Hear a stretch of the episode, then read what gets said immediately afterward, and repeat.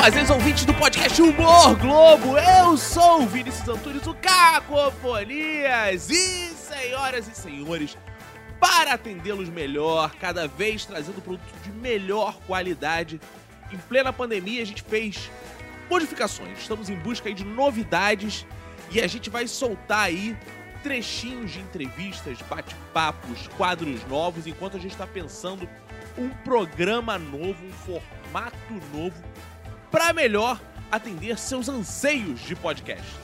Então hoje, como está no ar o tema censura na comédia, nos humoristas têm sofrido aí algumas retaliações por conta da atual conjuntura que nos envolve, vamos ouvir um papo de Tata Lopes com o Aroeira, falando justamente sobre o tema, o Aroeira, que sofreu uma tentativa de censura em uma das suas charges. Então vamos ouvir aí o bate-papo dele com Tata Lopes.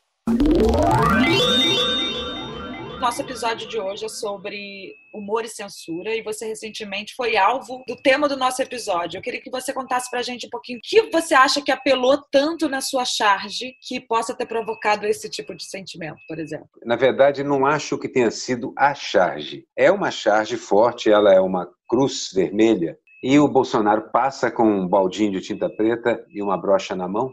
É, bom, ele com uma brocha na mão é uma coisa que deve ser relativamente normal. Ele passa com a brocha na mão e aí pinta a cruz vermelha nas bordas com riscos que transforma essa cruz numa suástica. Eu acabei de fazer essa charge, olhei para ela, pensei assim, essa charge é uma espécie de pororoca semiótica, né? Eu estou usando dois símbolos aí que são muito fortes. Então, provavelmente, vai me dar uma certa, um certo burburinho, foi o que eu imaginei, porque eu já fui processado uma vez pelo próprio Bolsonaro por causa de uma charge com suástica. Houve uma tentativa de me enquadrar num crime pela Federação Israelita do Brasil por causa de uma charge com suástica, aquela do Netanyahu e do Bolsonaro. Então, eu olhei e falei assim, isso pode dar um burburinho, mas já tem até jurisprudência, porque no primeiro processo eu já ganhei a primeira instância com a sentença exemplar da juíza, dizendo que uma pessoa que tira fotos abraçada com um personagem vestido de Hitler não pode se sentir constrangido moralmente por uma charge que fala a mesma coisa. Então, assim, essa é a charge. Ela é muito diferente do que eu faço, do que os outros chargistas? Não. Nós estamos mais ou menos trabalhando com os mesmos símbolos, mesmas logomarcas e tudo mais. Então, ela estava ali. O que aconteceu? Aconteceu que o Noblar, que tem muito mais visibilidade do que eu, sou um chargista de porte médio. Noblar é um cara de milhão de seguidores. Então, o Noblar publicou no Twitter dele. E o Twitter é a ferramenta dos caras. E olha, eu sempre discuto isso com a comunidade judaica. As instituições humanistas judaicas, todas me apoiam. Eu tenho alguma dificuldade com o pessoal mais conservador, porque eles alegam que a suástica dói. Dói, realmente dói. Mas, por outro lado, ela é a única coisa que realmente incomoda o nazista é quando você vira para ele e fala assim, nazista. É a coisa que ele não suporta. Tem até um filme alemão que depois dessa charge eu fui apresentado a ele, que é exatamente isso, um nazista na, na Berlim de 1940 e tanto, tá andando na rua, e um cara assim, ô nazista, ele, você me chamou de nazista? Não, nazista, você, como é que é? Você, você me chamou de nazista porque já vai chegando assim, mas você tá com um uniforme nazista, eu chamei de nazista. E aí vai até que o, o nazista prende o cara, é claro, pode, não pode ser chamado de nazista. Então é a única coisa que eles não suportam, gente. Realmente, você quer deixar um cara nervoso? Marca ele com ferro em brasa. Foi mais o Noblar ter jogado isso no Twitter, que tem um alcance gigantesco. Do que o conteúdo em si. cometer esse equívoco. O conteúdo, é, ele não gosta, eles detestam. Eu falei do conteúdo isso. Chama o nazista de nazista, ele quer te matar. Mas eles jamais teriam se importado com essa charge se o Noblar não tivesse colocado ela com tanta visibilidade. Porque eles estão com ódio do Noblar, do Globo, da Globo. Quem diria, né, Mamutão? Nossa, eu ia falar isso, ódio do direitistas com ódio do Noblar e, puxa vida. Mais do que de comunista, é um negócio engraçado. É, é Globo é. lixo. Eles ainda não chamam a gente de lixo, só chamam de, de criminosos, filhos da puta, escambau, mas de lixo, só Globo, Globo lixo. Mas assim, essa foi a razão. O cara resolveu comprar uma briga indireta com a Globo, acabou comprando uma briga com chargistas em geral, que sempre foi equívoco. Sempre foi equívoco comprar briga com chargista. É igual barata, você não sabe mais como pisar, aparecer. Eu ia falar se já era esperada essa reação da classe. Não, não. Eu, a minha classe é muito desaforada, atrevida e, e desrespeitosa. Os humoristas, em geral, são assim, né? Sim. né? Então, normalmente, eles não gostam que alguém chegue lá e cutuque.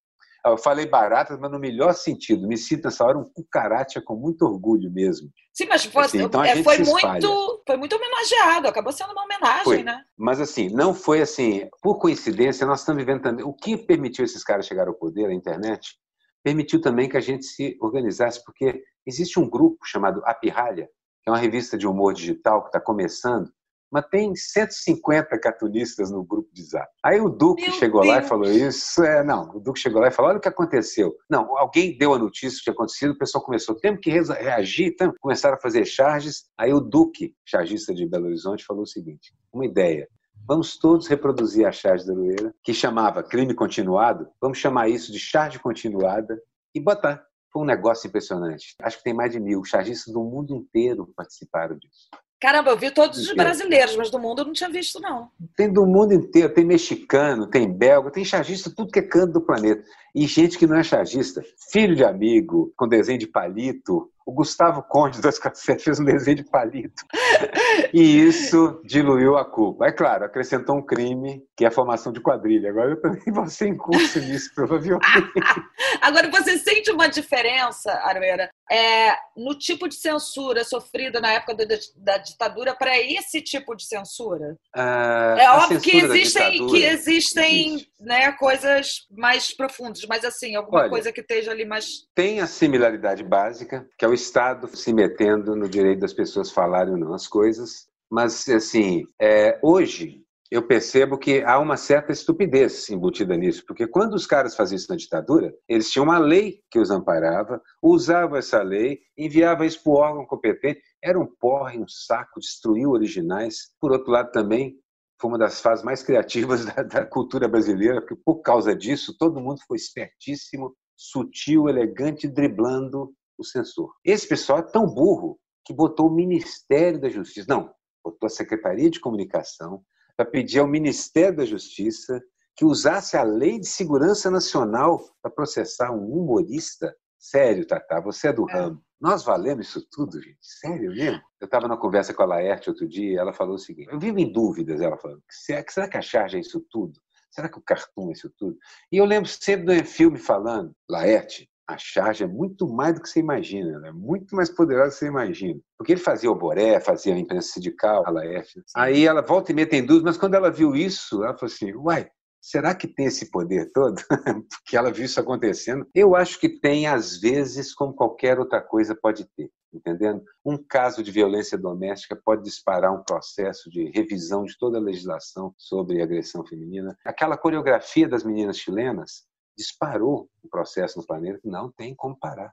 Tem é. como parar. Agora, você acha que o humor é, de um certo em um certo lugar, ele é mais sensível à censura do que outros gêneros, do que o drama, do que. Olha, assim, a impressão que eu tenho é que o humor, se você censura, ele dá um jeito de escapar, por outro lado. Eu aprendi isso assim, sendo chargista em jornal desde os tempos da ditadura. Então, assim, tanto com o censor oficial do Estado, quanto com a censura. Trabalhei em imprensa comercial, gente, não tem ilusões. Imprensa sim tem dono. Imprensa se tem dono, tem lugar que você não pode ir. Acabou. Não, isso não é um grande problema para mim. O que a gente faz é aprender um monte de truques para driblar. Vocês sabem disso super bem, fazendo roteiro, essas coisas. Tem que entrar na mente do cara que vai analisar aquilo e, ao mesmo tempo, eu quero dizer aquilo. Como dizer aquilo que eu quero dizer contornando? Eu lembro que um truque básico, bobo, que a gente usava para fazer charge é faz a charge que você quer, deixa ela prontinha ali, faz um rabisco de uma outra que é cabeluda para dedéu que não vai passar de jeito nenhum e leva para no aquário. O cara fala, nossa, mas não, não, que isso? Ficou doido. Aí depois volta lá meia hora para não parecer que tá uma coisa pronta, né? Chega meia hora depois. É o que a gente faz também, às vezes, com uma cena, coloca, faz uma cena de palavrão, e depois fala, não, não, peraí, não, tem essa outra aqui sem palavrão ou sem. Ou sem eu, eu tenho certeza que o bobo da corte de Henrique VIII já usava uns truques como esse. Que era a cabeça dele que estava em jogo. Agora, Arueira, as coisas podem piorar ainda? Vai dar para vai dar para fazer humor ainda bastante? Eu acho que vai, mas assim, é a humanidade e em particular é o Brasil, então sempre pode piorar. Mas eu acho, pelo que a gente está vendo planeta, como um todo e no Brasil também, que a chance é de melhorar. E é engraçado porque o humor teve um papel muito interessante em algumas das maiores crises que a gente sofreu nos últimos anos. Estou falando desde Charlie Hebdo, estou falando do fim do humor político, a charge, nos jornais de papel americanos e nos sites internacionais. Eles tiraram todos os cartões, não tem mais cartão. Depois do último episódio envolvendo o Antônio, até um grande amigo cartunista português. Então, o que eu penso é o seguinte: apesar disso tudo, exatamente por causa desse papel forte que tem, é que eu acho que a gente volta à tona, ganha de novo um significado que nos tempos normais a gente sempre tem. É catarse, é crítica, é fiscalização, a gente fiscaliza tudo. O humorista olha para qualquer porcaria, não deixa nada de fora. E tem vários estilos diferentes, então a gente, eu inclusive sou desse cara que defende todo tipo de humor, até o estupidamente incorreto, deixa Sim. a figura que fizer esse humor arcar com as consequências disso. É melhor do que só a lei. A lei é interessante mas começa a criar gente que quer desafiar aquela lei. E hoje em dia a gente tem o, o, tribunal da internet, que às vezes é pior do que a lei, né? Oh, quem precisa de lei, né? O tribunal da internet. Quando você é tem o Twitter. Bobagem, é, quando você tem o Twitter, exatamente. Quem precisa? Já tem gente governando assim, né? Exatamente. Carluxo, Trump, esses dois governam seus países desse jeito. Exatamente. Eu falo Carluxo porque às vezes eu acho que quem governa mesmo é o Carluxo. É o Carluxo. Meu Deus, eu não sei se eu me mato agora ou se eu espero um pouquinho para daqui a pouco eu tomar um café primeiro. Depois é, dessa um café, fuma um cigarro. Exatamente, agora. E eu falo, agora eu tô pronta, Senhor. Agora me leva. Sim, me leva a Covid, pelo amor de Deus. Mas por causa disso mesmo, e por causa dessas coisas assim, quando eu vejo que a criatividade ocupa um espaço na tal luta genérica pelo um planeta menos estúpido, eu vou usar essa palavra porque aí inclui muita coisa que é importante, não é só a injustiça, a burrice também, burrice continuada e deliberada também é um problema big. A gente está aprendendo a usar a internet de verdade agora. O Steve Bannon passando na nossa frente, deu uma surra, uma lambada em três ou quatro países aí, a gente inclusive, mas a gente está entendendo melhor essa porcaria. Eu falo isso por causa das lives que eu tenho visto dos humoristas todos.